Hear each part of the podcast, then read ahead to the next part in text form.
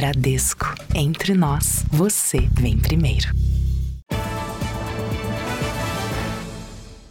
Olá, boa noite. Boa noite. Quadrilhas têm usado uma nova estratégia para invadir as garagens dos condomínios, forçar os portões automáticos que não contam com travas de segurança. Esta semana, dois homens foram presos e dois adolescentes apreendidos, suspeitos de furtar dois prédios na zona norte de São Paulo.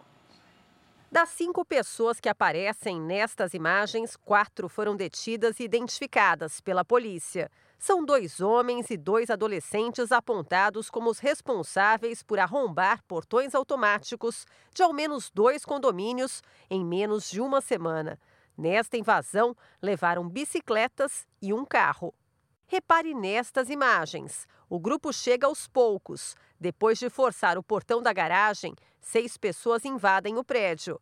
Minutos depois, eles fogem sem levar nada, porque são surpreendidos pelo sistema de vigilância.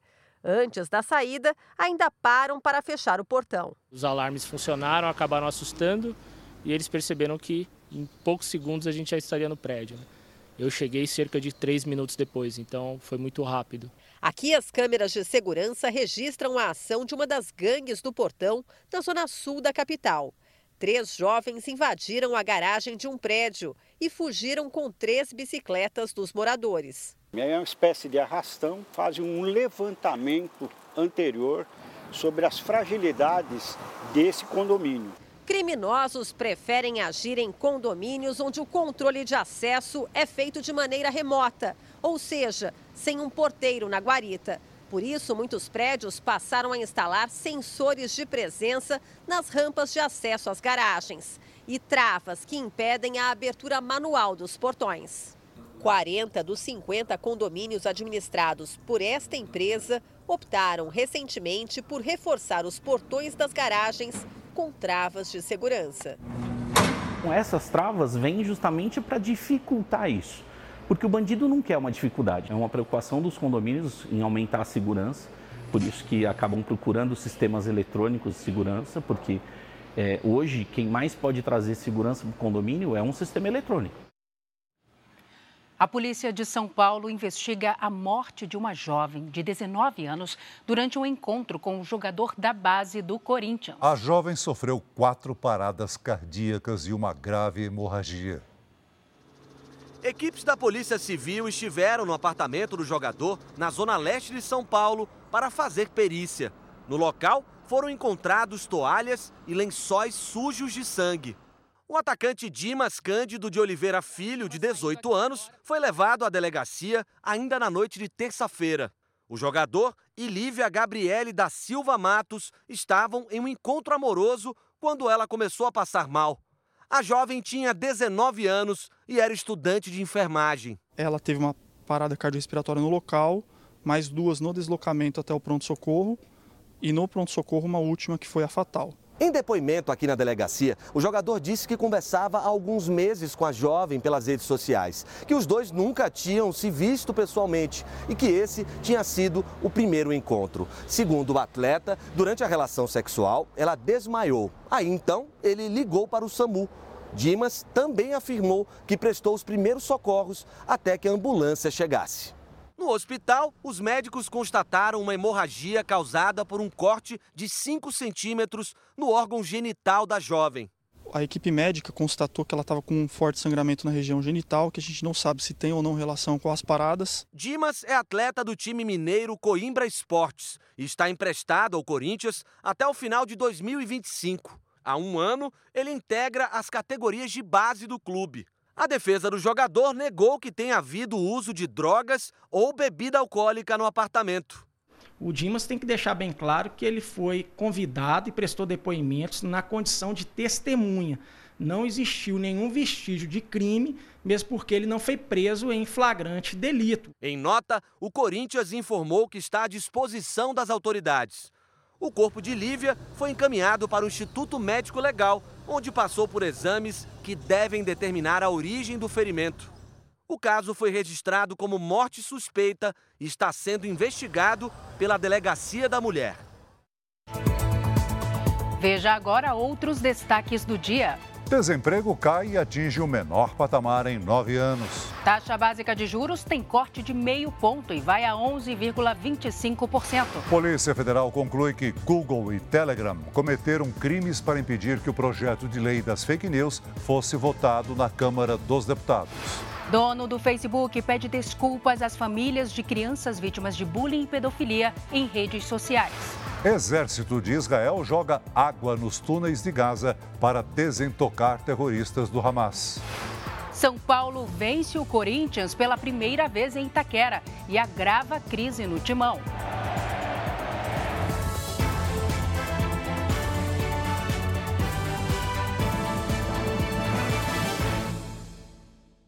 Oferecimento: Bradesco. Crédito com até 90 dias para começar a pagar.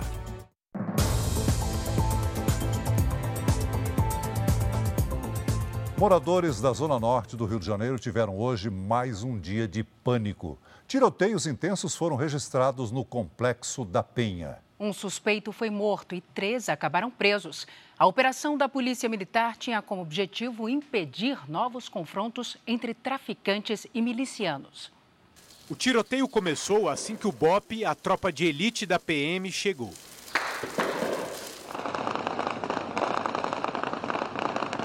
Traficantes incendiaram barricadas na tentativa de impedir a entrada da polícia. As equipes usaram uma retroescavadeira e um maçarico para ultrapassar os obstáculos. Moradores ficaram no meio do fogo cruzado. Caveirão. A mulher não se feriu, mas uma bala perdida atingiu de raspão o braço de um funcionário de um posto de saúde. Um suspeito foi levado para o hospital, mas já chegou morto. Um motorista de aplicativo teria sido obrigado por traficantes a levar o corpo. Cinco fuzis e mais de meia tonelada de maconha, que estava enterrada em um matagal, foram apreendidos. A operação da Polícia Militar é uma tentativa de frear o avanço territorial da maior facção criminosa aqui do estado. Os traficantes que dominam o complexo da Penha, na zona norte do Rio, tentam tomar o controle de comunidades tradicionalmente chefiadas por milicianos na zona oeste da cidade. A região viveu uma onda de violência há pelo menos um ano, com moradores convivendo com tiroteios quase que diários. Na noite dessa terça-feira, vídeos mostram balas traçantes cortando o céu. Ontem de madrugada, cinco homens foram presos e dois menores apreendidos na linha amarela, uma das principais vias expressas da cidade. Segundo a polícia, o grupo seguia para a comunidade da Gardênia Azul, dominada pela milícia da Zona Oeste. A polícia de Goiás ouviu hoje funcionários da dentista presa suspeita de deixar graves sequelas em pacientes. A profissional também oferecia cursos de até 15 mil reais para ensinar procedimentos estéticos que só podem ser realizados por médicos. Aline pagou 7 mil reais por uma cirurgia para diminuir as abas do nariz. O procedimento foi feito pela dentista Ellen Matias em 2020 e deixou sequelas. E eu tinha uma vontade de fazer a alectomia, que seria a diminuição das abas. Né? Então, a minha consulta com ela foi exatamente para isso. A alectomia, ela não é tão invasiva. Quer dizer, ela é invasiva, mas para mim ela estava apta a fazer isso, né? A polícia começou a ouvir funcionários da clínica onde a dentista atendia e alunos que pagavam entre 10 mil e 15 mil reais pelos cursos oferecidos por ela. A partir desses depoimentos, a polícia vai determinar se esses profissionais também praticavam alguma ilegalidade ao realizar procedimentos estéticos proibidos para cirurgiões dentistas. Segundo a polícia, Ellen Matias oferecia um curso com três dias de duração que não era reconhecido pelo Ministério da Educação. Quem fez esses cursos também, como a investigada, está cometendo algum tipo de ilegalidade, no mínimo no âmbito administrativo, porque são pessoas, dentistas, né, formados, que deveriam obedecer às regras do Conselho Federal de Odontologia também. Segundo o Conselho Federal de Odontologia, dentistas não podem realizar procedimentos como alectomia, cirurgia nas asas nasais, blefaroplastia, retirada do excesso de pele nas pálpebras e o lifting ou levantamento das sobrancelhas, entre outros. Nem sempre é possível restaurar aquilo que já foi feito. Então, um cuidado redobrado para que você procure o profissional qualificado e a gente orienta que procure o profissional médico. Em nota, a defesa da dentista afirmou que a prisão foi injusta e negou que ela tenha realizado procedimentos proibidos.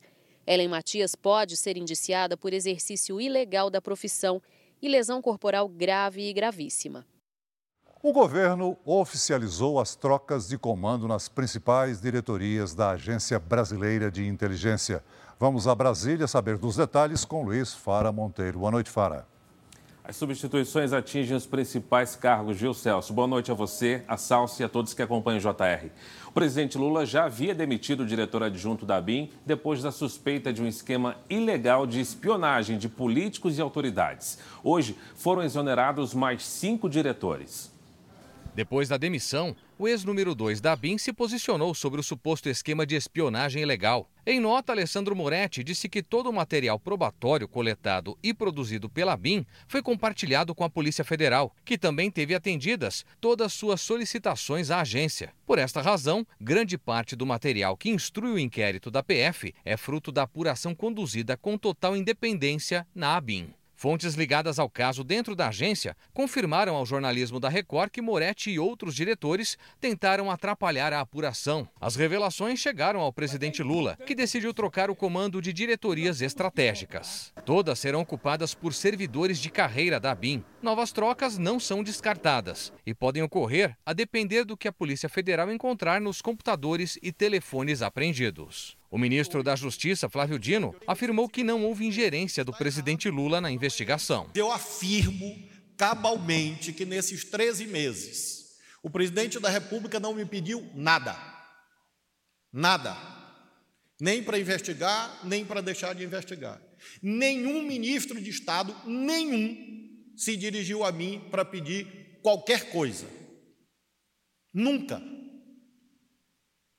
houve interferência de autoridade de governo na autonomia técnica da Polícia Federal. Parlamentares de oposição passaram a criticar a PF depois da operação de segunda-feira, que teve como um dos alvos o vereador do Rio de Janeiro, Carlos Bolsonaro. A casa e o gabinete do parlamentar na Câmara Municipal do Rio foram vasculhados e os agentes apreenderam telefones e computadores. A inteligência da Polícia Federal começou a analisar o conteúdo do computador do vereador. Os agentes também investigam o paradeiro de uma moto aquática, que teria sido usada pelos filhos do ex-presidente Jair Bolsonaro na manhã em que ocorreu a operação, na casa da família em Angra dos Reis, litoral fluminense. Segundo agentes ligados ao caso, a suspeita de que a embarcação tenha sido usada para ocultar provas. O senador Flávio Bolsonaro, irmão de Carlos, desmentiu as suspeitas e disse que foi devolver a moto aquática a uma pessoa. Não era alvo de nada. Eu podia ter continuado pescando, eu podia ter ido passear no lugar que eu quisesse, não era obrigado a voltar para casa nenhuma. E, obviamente, não tem obstrução de justiça ou destruição de provas, porque o, o alvo da operação era o Carlos, o que ele tinha em mãos com ele naquele momento, na residência ou com ele, foi tudo entregue.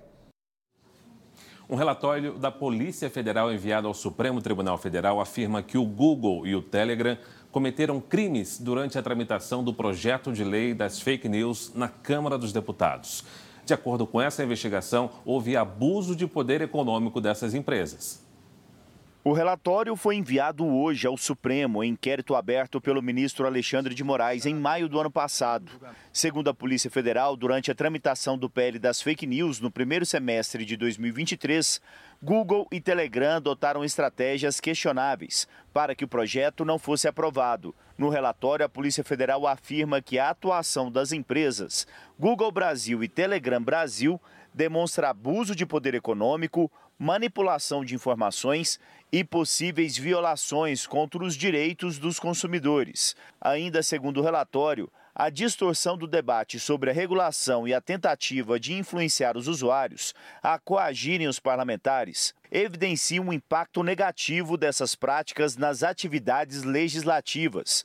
O objetivo das empresas, aproveitando-se de suas posições privilegiadas, é incutir nos consumidores a falsa ideia de que o projeto de lei é prejudicial ao Brasil. A PF diz que o Google, particularmente, foi apontado por fornecer resultados de busca enviesados, influenciando negativamente a percepção dos usuários sobre o projeto de lei. O texto não chegou a ser votado pela Câmara dos Deputados. Além de regulamentar a atuação das chamadas Big Techs, a proposta previa punir quem publicasse conteúdos falsos e responsabilizava as plataformas digitais pela propagação desses conteúdos. Foi o ministro Alexandre de Moraes do Supremo quem determinou a abertura de investigação a pedido da Procuradoria-Geral da República. O presidente da Câmara dos Deputados, Arthur Lira, enviou uma notícia-crime à PGR afirmando ver indícios de crimes.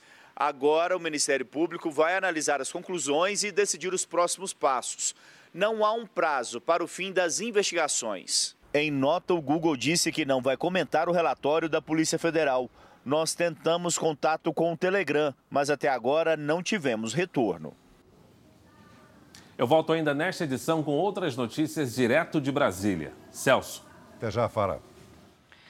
Nos Estados Unidos, representantes de empresas de tecnologia compareceram a uma audiência no Senado para responder questões sobre a segurança das redes sociais para crianças. Alvo de críticas, Mark Zuckerberg, do Facebook, pediu desculpa às famílias de menores de idade. Dezenas de pessoas seguravam fotos de crianças e adolescentes vítimas de bullying e de pedófilos nas redes sociais.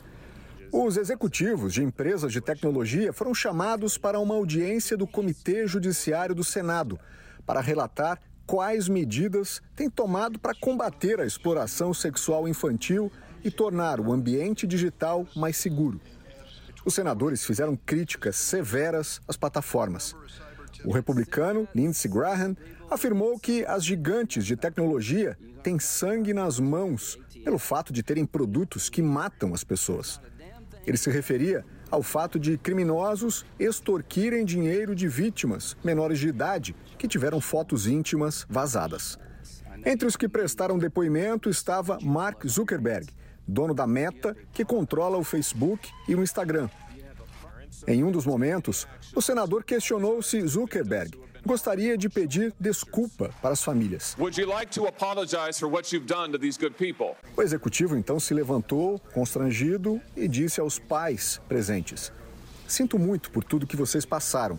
Estamos nos esforçando para garantir que ninguém passe pelo mesmo sofrimento. O presidente executivo do TikTok, Shou Zishu, se apresentou aos legisladores americanos pela primeira vez desde março do ano passado.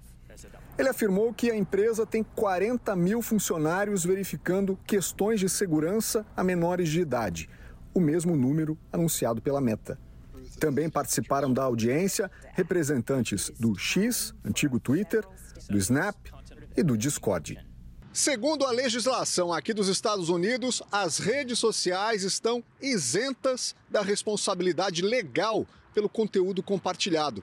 Mas o texto da lei é antigo de quando a internet ainda engatinhava na década de 90. Agora, os congressistas já apoiam a ideia de discutir a regulamentação das plataformas. Um dos projetos de lei sugere proteger crianças e adolescentes de algoritmos que possam desencadear ansiedade ou depressão. Conforme os analistas esperavam, o Banco Central reduziu a taxa básica de juros em meio ponto percentual. A Selic agora está em 11,25% ao ano. Esta foi a quinta redução seguida promovida pelo Comitê de Política Monetária. Já nos Estados Unidos, o Federal Reserve, equivalente ao Banco Central aqui no Brasil, manteve a taxa básica de juros entre 5,25% e 5,5% ao ano. Os juros americanos estão nesse patamar desde julho do ano passado. O Brasil fechou 2023 com mais de 100 milhões de pessoas ocupadas. A taxa média de desemprego caiu para o menor nível desde 2014. Para abastecer as 12 lojas espalhadas por São Paulo, a fábrica de tortas e bolos faz todos os dias cerca de 700 unidades. Para dar conta da demanda, foi preciso contratar mais funcionários. A gente contratou em média uns 20 funcionários em 2023 e 2024 é, com o mercado melhorando, acredito que a gente cresceu mais ainda. Já temos em média de 10 a 15 contratações esse ano.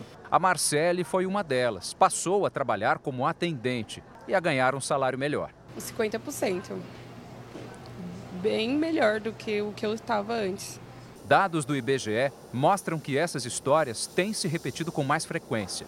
O índice de desemprego no último trimestre de 2023 chegou a 7,4%, um recuo de 0,3 ponto percentual em relação aos três meses anteriores.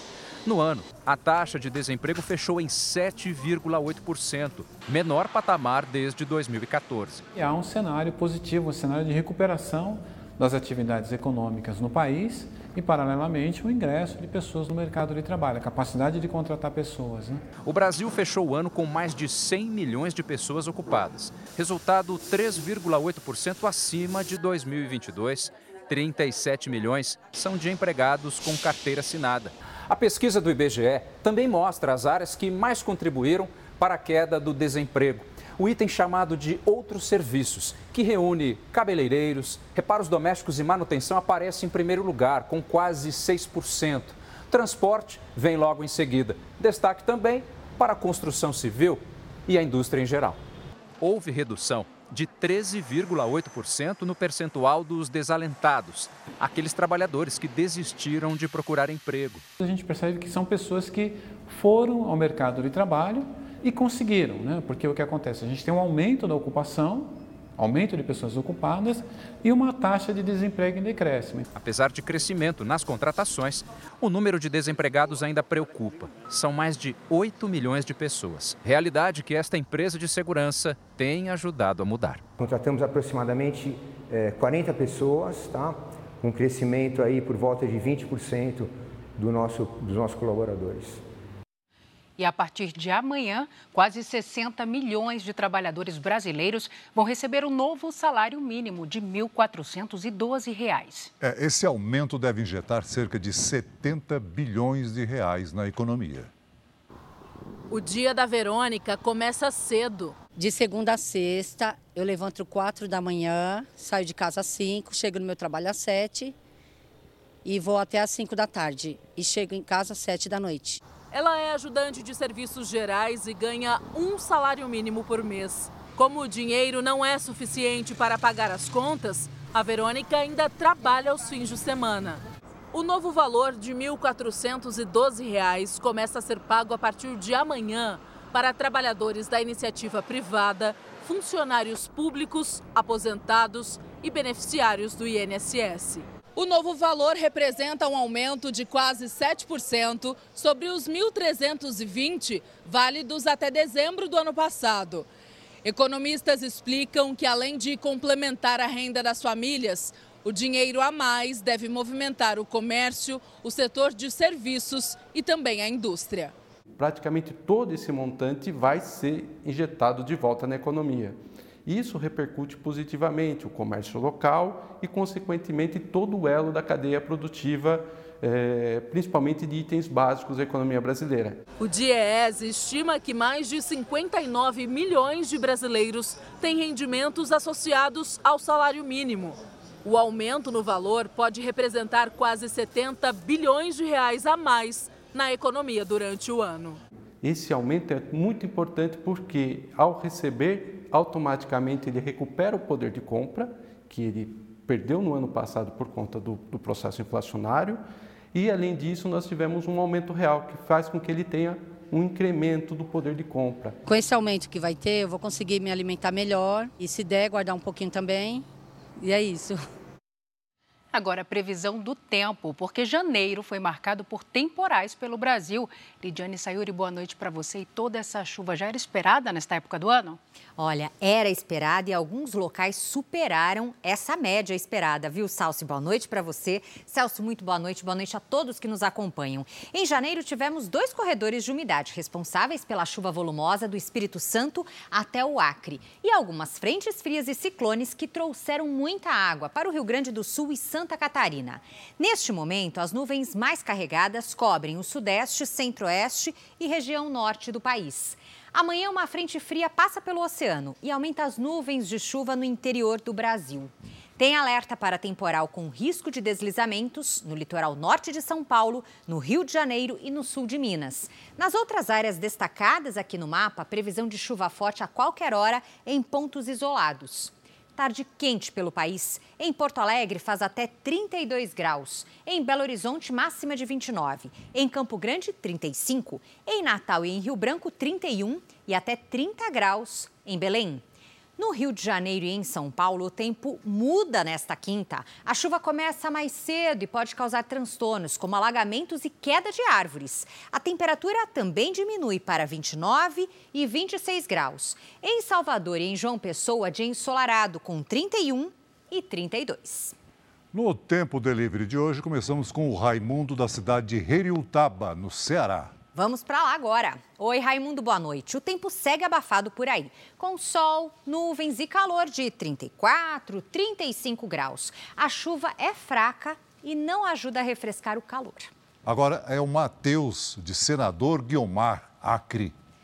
Matheus, boa noite. A previsão é de chuva a qualquer hora, principalmente na sexta e no fim de semana. Nesta quinta, máxima de 31. Na sexta e no sábado, até 29. Faça como eles e mande seu pedido pelas redes sociais. Basta usar a hashtag você no JR. Salce, Celso. Obrigada, Lídia. Até amanhã. Até amanhã, Lídia. Você vai ver a seguir: Rússia e Ucrânia fazem troca de prisioneiros e mais de 200 soldados voltam para casa. Especialistas em direito digital cobram que plataformas de redes sociais sejam responsabilizadas por manter no ar conteúdos com desafios que colocam usuários em risco. No último dia, à frente do Ministério da Justiça, Flávio Dino defende o uso de câmeras corporais pelas polícias estaduais.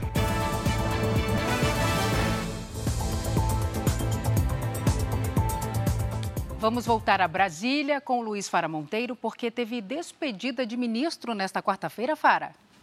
É verdade, Celso, isso mesmo. O ministro Flávio Dino deixa o Ministério da Justiça e Segurança Pública. Foi o último dia de Flávio Dino no Ministério da Justiça. Ao lado do presidente Lula e do novo ministro Ricardo Lewandowski, Dino fez um balanço da gestão. Segundo dados do Ministério da Justiça e Segurança Pública, os crimes violentos como homicídio, latrocínio e feminicídio tiveram redução de 4,17% em 2023. As apreensões de armas ilegais cresceram 25,5%. Já as operações contra a corrupção realizadas pela Polícia Federal prenderam 147 pessoas e recuperaram mais de 890 milhões de reais em bens apreendidos. Flávio Dino também defendeu o uso de câmeras corporais pelas polícias estaduais. O ministro informou ao sucessor que já deixou pronto um projeto para obrigar o uso dos aparelhos e que, se Lewandowski quiser, poderá apresentar ao Congresso logo no início do ano legislativo.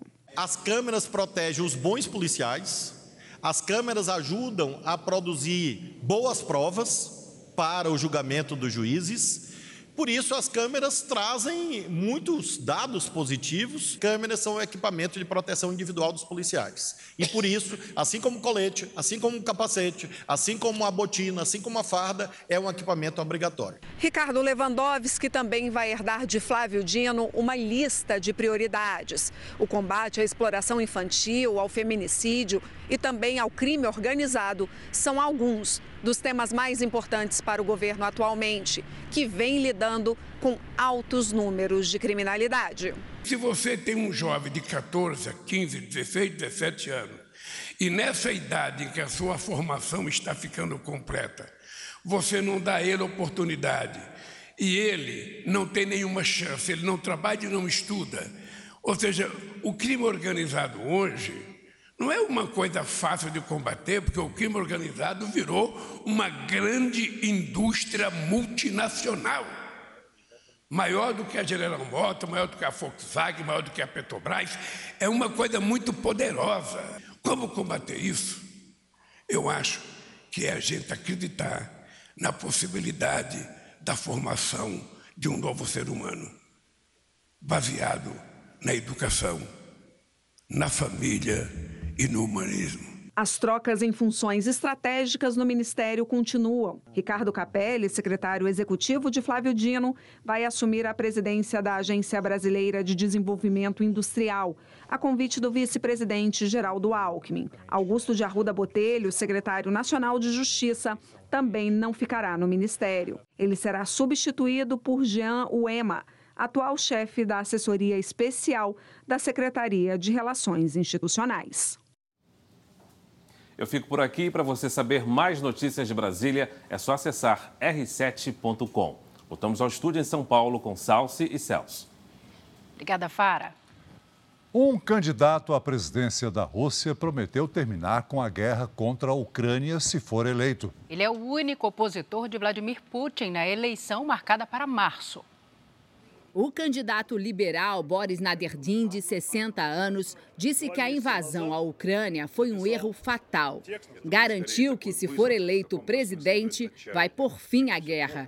Ele afirmou que não vai devolver os territórios anexados pelo exército russo à Ucrânia. O candidato apresentou hoje o registro de 105 mil assinaturas exigidas pelo Conselho Eleitoral Central. A eleição é no dia 17 de março. E, segundo analistas, a reeleição de Vladimir Putin é dada como certa. O registro da candidatura do opositor foi confirmado ao mesmo tempo em que o parlamento russo aprovou a lei que autoriza o confisco de bens dos críticos da guerra contra a Ucrânia. A medida permite a retirada de dinheiro, propriedades e outros bens.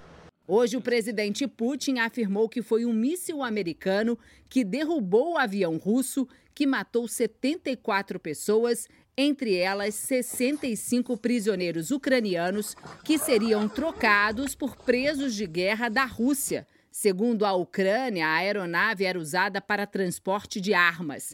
Como reflexo da tensão entre os dois países, o Kremlin declarou hoje que a OTAN, a Aliança Militar do Atlântico Norte, é uma ameaça para o país. O grupo liderado pelos Estados Unidos já afirmou que está pronto para um conflito se algum dos países membros for atacado. E hoje, depois de muitas negociações, o dia foi de emoção na volta para casa de mais de 200 soldados ucranianos em uma nova troca de prisioneiros entre os dois países. Veja a seguir: a Argentina tem novo dia de protestos contra medidas do presidente Javier Milei para recuperar a economia do país. Com três derrotas seguidas, Corinthians tem o pior início de Paulistão em mais de 60 anos.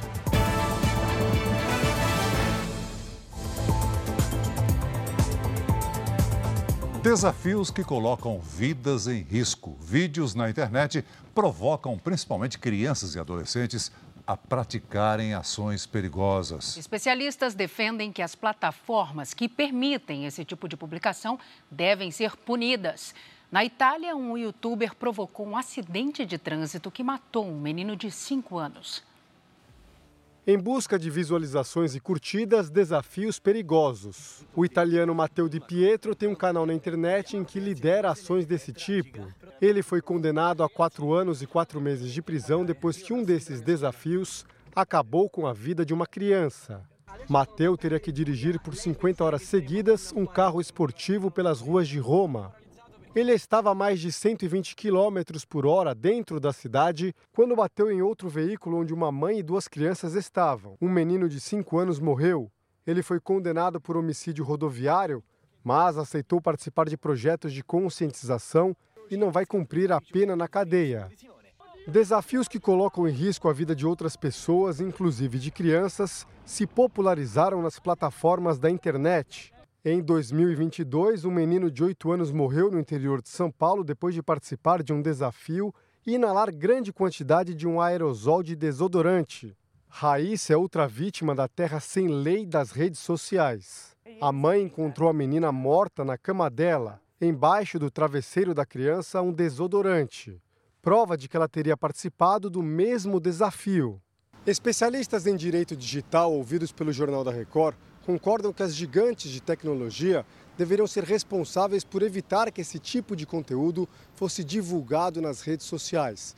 Mas como as publicações geram muito engajamento dos usuários, as plataformas preferem ignorar o perigo acaba não sendo interessante para a plataforma pagar um conteúdo que entrega justamente aquilo que ela espera. Um engajamento alto, um alto número de usuários interagindo com aquela publicação, fazendo aquele desafio, compartilhando aquilo, assistindo aquilo, mesmo sendo perigoso.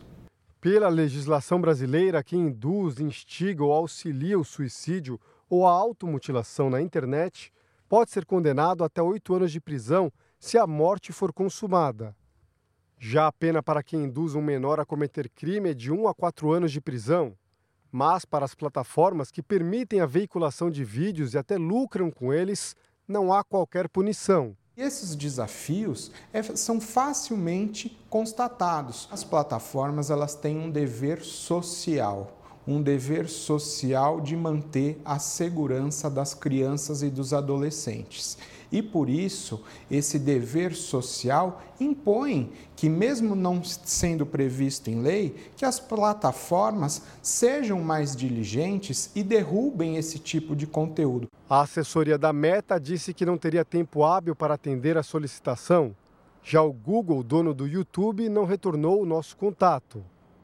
A Procuradoria-Geral da República determinou hoje a abertura de um procedimento administrativo para apurar se a Federação Brasileira de Bancos, a FEBRABAN, está cometendo prática anticoncorrencial. O caso é sobre o parcelamento sem juros no cartão de crédito. A decisão é do subprocurador-geral Augusto Lima, após um pedido da Associação Brasileira de Internet. Agora, a PGR vai requisitar informações ao Banco Central e à Secretaria Nacional do Consumidor. O objetivo é saber se as grandes instituições financeiras estão usando sua posição de mercado para impedir as operações de competidores menores. Israel confirmou hoje a morte de mais uma pessoa que estava na lista de reféns do Hamas. Em uma nova estratégia de combate aos terroristas, túneis em Gaza foram inundados tropas israelenses começaram a inundar com água do mar a rede de túneis usada pelo Hamas. Analistas militares apontam que a estratégia deve obrigar os terroristas a saírem do escuro e se revelarem no campo de batalha. Os combates por todo o território palestino deixaram 25 terroristas mortos nas últimas 24 horas. Só nesse ano, cerca de 500 foram mortos, de acordo com o exército de Israel. O país também anunciou a morte de quatro soldados israelenses em Gaza. Ao todo, mais de 220 já perderam a vida em combate desde o início da guerra. Autoridades israelenses confirmaram hoje a morte de mais um refém. A vítima é um soldado que trabalhou na defesa de comunidades invadidas pelo Hamas em 7 de outubro. Hangvili foi morto no dia da invasão e teve o corpo levado para Gaza. Também hoje, o primeiro-ministro de Israel se reuniu com familiares dos mais de 100 sequestrados. Benjamin Netanyahu afirmou que os detalhes das negociações com o Hamas devem ser mantidos em sigilo, mas que está fazendo tudo o que é possível para libertar os reféns. Em Nova York, o secretário-geral das Nações Unidas fez um apelo para que os pagamentos feitos à Agência da ONU para Refugiados Palestinos continuem. Antônio Guterres afirmou que a agência é a espinha dorsal da ajuda humanitária em Gaza. 15 países suspenderam os repasses após uma investigação independente revelar que funcionários da organização participaram dos ataques contra Israel no ano passado. Israel acusa as Nações Unidas de permitir que o Hamas utilize estruturas da ONU como bases militares. O Congresso da Argentina iniciou hoje o debate de um pacote de medidas proposto pelo presidente Javier Milei. Do lado de fora, uma manifestação fechou uma das principais avenidas de Buenos Aires. Apesar do esquema reforçado de segurança, parte da população sofreu com o trânsito, que ficou parado. Os protestos convocados pelas centrais sindicais são contra a chamada Lei Ônibus, um conjunto de medidas do presidente Javier Milei para recuperar a economia do país, que sofre com a maior inflação em três décadas. A Câmara começou hoje as discussões sobre o pacote de medidas econômicas. Os deputados prevêem pelo menos 40 horas de debates. O governo tem minoria e precisa do apoio de 129 dos 257 parlamentares para que as propostas sigam para análise do Senado. Nos últimos dias, a lei passou por uma série de modificações para ter chance de ser aprovada. O governo tirou do pacote medidas para arrecadar impostos, mudanças na lei eleitoral e excluiu empresas na lista de privatizações. Por mais que esses artigos tenham sido tirados, ainda temos certeza que essa lei vai mudar a economia do país, diz esse deputado governista. Já essa deputada de oposição diz que esse é um projeto que prejudica os trabalhadores. A Argentina teve 25% de inflação no último mês. Emanuel é morador da periferia de Buenos Aires e vive nessa casa com a esposa e três filhos. Na geladeira, quase nada de comida, o que indica que pouco mudou desde que Milei tomou posse. Eu pediria para que o presidente novo faça as coisas bem e ajude os que mais precisam. Continuo trabalhando para que não falte prato de comida para os meus filhos, ele diz. A Bolívia enfrenta a falta de alimentos e combustíveis desde que manifestantes liderados por produtores de coca bloquearam rodovias há nove dias. Eles exigem a renúncia de juízes que tornaram o ex-presidente Evo Morales inelegível para as eleições do ano que vem. Na capital, La Paz, apoiadores de Morales entraram em confronto com opositores. Um gasoduto explodiu no estado americano de Oklahoma e gerou uma coluna de fogo. As chamas alcançaram uma altura equivalente a um prédio de 40 andares.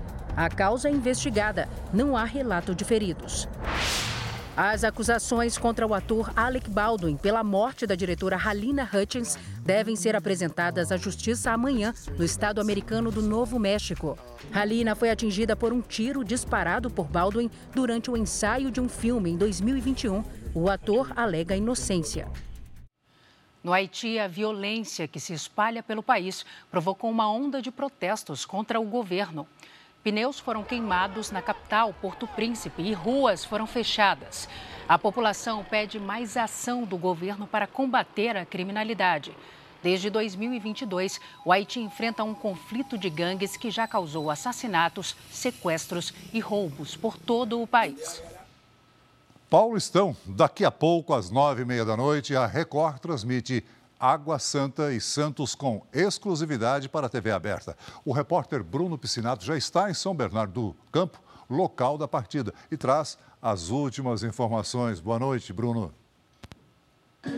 Boa noite, Celso, Salsi. Olha, o time do Água Santa é de Diadema, região metropolitana de São Paulo, pertinho de São Bernardo, mas a partida vai ser por aqui porque o estádio do Água Santa teve problemas na grama por conta das fortes chuvas. Chuva, aliás, que persiste durante todo o fim de tarde, agora início de noite aqui, vai atrapalhar um pouco as duas equipes, também a torcida que está chegando para acompanhar esse jogo. Vale lembrar, o Santos chega para a partida como líder do Grupo A, seis pontos ganhos, mas vem de derrota para o Palmeiras. Já o Água Santa começou essa rodada na terceira colocação do Grupo B com apenas quatro pontos, vem de empate contra o Santo André. E um detalhe, na história do confronto entre as duas equipes, nunca o Água Santa venceu o Santos, foram três jogos, o time de Diadema vai tentar essa façanha hoje, a partir das nove e meia, na tela da Record. Salce, Celso. Obrigado, Bruno. Red Bull Bragantino e Palmeiras se enfrentam nesse momento em Bragança Paulista. A partida está no segundo tempo e, por enquanto, o placar está em 0 a 0. No clássico da rodada, o São Paulo derrotou o Corinthians por 2 a 1 e encerrou o tabu de nunca ter vencido na Neoquímica Arena. O resultado mergulhou o timão na crise. O descontentamento do corintiano é evidente. Um início tenebroso, né? A gente esperava muito, muita coisa melhor aí. Eu realmente estou revoltado com alguma situação do Corinthians. Esse torcedor protestou cedo na porta do centro de treinamento. Torcida cobrando com direito, torcida xingando com direito. Razões para as cobranças não faltaram. Um time ingênuo em campo, como na expulsão do zagueiro Caetano, que acertou o rival num lance fora da disputa de bola. Alguns jogadores nervosos, perdendo chances, como Wesley. E outros sem confiança, como Yuri Alberto. O São Paulo, que não tem nada com isso, acabou com um tabu que já durava 10 anos. Conseguiu a primeira vitória no estádio corintiano desde a inauguração. Calheri e Luiz Gustavo marcaram para o tricolor. Arthur Souza descontou, mas ficou nisso, 2 a 1. Dessa vez a crise corintiana está batendo um recorde. A gente está em janeiro, o time só jogou quatro partidas e perdeu três. É o pior início de campeonato paulista dos últimos 63 anos. A torcida quer saber quem é o culpado. Nesse momento, não existe culpados. Mas se a direção não se movimentar, aí sim vai aparecer o culpado.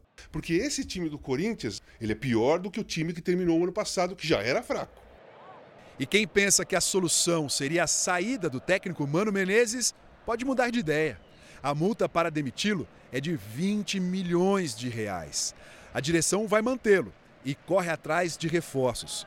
O atacante Pedro Raul chegou hoje do México para assinar com o clube. Mas para o ídolo Cássio, antes de ir atrás de novos jogadores, é preciso acertar o time atual. Eu vivo a realidade, eu não sonho. Eu vivo o que tem no momento e o momento é essa equipe. Nós temos que nos fazer o melhor possível com essa equipe. Você vai ver agora a história de um torcedor do São Paulo que ficou famoso desde o fim do clássico. Há quase uma década, ele publicou na internet que só iria embora do estádio do Corinthians depois de uma vitória do tricolor. Charles passou anos aguentando as provocações dos rivais. Em 2015, após ver o São Paulo ser goleado pelo Corinthians por 6 a 1, ele postou que só voltaria para casa com a vitória. O problema é que o tricolor só empilhou derrotas e empates na Neoquímica Arena ao longo dos últimos anos. Mas o tabu acabou ontem. O Charles, acredite, estava lá e viu tudo de pertinho, no meio da torcida do Corinthians. Ele entrou infiltrado com um amigo e teve que segurar o grito de gol. Eu abaixei assim, bravo, mas aquele bravo está feliz, sabe? Hum, e por dentro já estava. Ainda bem que foi gol. Com a vitória, Charles finalmente foi resgatado do estádio. O atacante Luciano fez uma brincadeira, comparando o caso com o filme O Resgate do Soldado Ryan. Fala, Charles. Viemos resgatar você. Tamo junto, estamos voltando com a vitória. Bora com nós. Charles acredita que deu sorte ao tricolor e pensa em repetir a dose, mas dessa vez contra o Palmeiras. Escondidinho, nós mete um blusa verde, boné verde e vamos embora. Essa edição termina aqui, à meia-noite e meia tem mais Jornal da Record. Fique agora com as emoções de Jezabel e logo após o duelo entre Água Santa e Santos no Paulistão, você fica com a novela Pecado Mortal. Não perca. Boa noite. Boa noite.